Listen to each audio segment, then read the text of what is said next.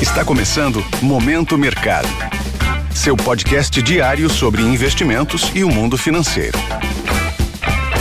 Muito bom dia para você, ligado no Momento Mercado. Eu sou o Wendel Souza e bora para mais um episódio desse podcast que te informa e te atualiza sobre o mercado financeiro. Hoje vou falar sobre o fechamento do dia 26 de dezembro, segunda-feira.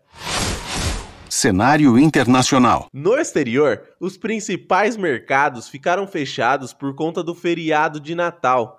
E com isso, as bolsas americanas, o petróleo e os juros não tiveram movimentações. No câmbio, o destaque do dia ficou para o avanço do euro frente à moeda norte-americana após comentários mais duros de um dirigente do Banco Central Europeu, o que levou à percepção de mais aperto monetário por lá. Em relação ao noticiário internacional, a forte tempestade de inverno nos Estados Unidos ficou no radar dos investidores. No mercado asiático, as atenções ficaram voltadas para a política de juros no Japão e o detalhamento feito por autoridades chinesas sobre o relaxamento das medidas contra a Covid-19. Cenário nacional. Por aqui, após quatro quedas consecutivas, o dólar subiu frente ao real em dia marcado pelo baixo volume de negócios devido ao feriado nos Estados Unidos e pela cautela dos agentes com o cenário doméstico, principalmente em relação às contas públicas.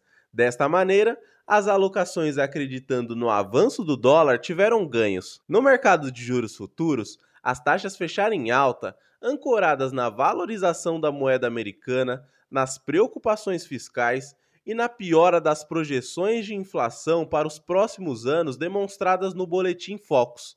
Deste modo, as apostas no avanço dos juros futuros foram beneficiadas. Em relação à bolsa, com a liquidez reduzida, o Ibovespa encerrou no vermelho diante de um movimento de realização de lucros e com os investidores em modo de espera pelo anúncio dos nomes que faltam na composição ministerial do próximo governo.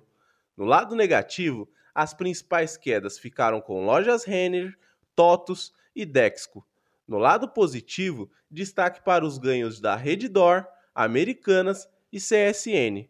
Assim, as posições compradas no índice terminaram com perdas.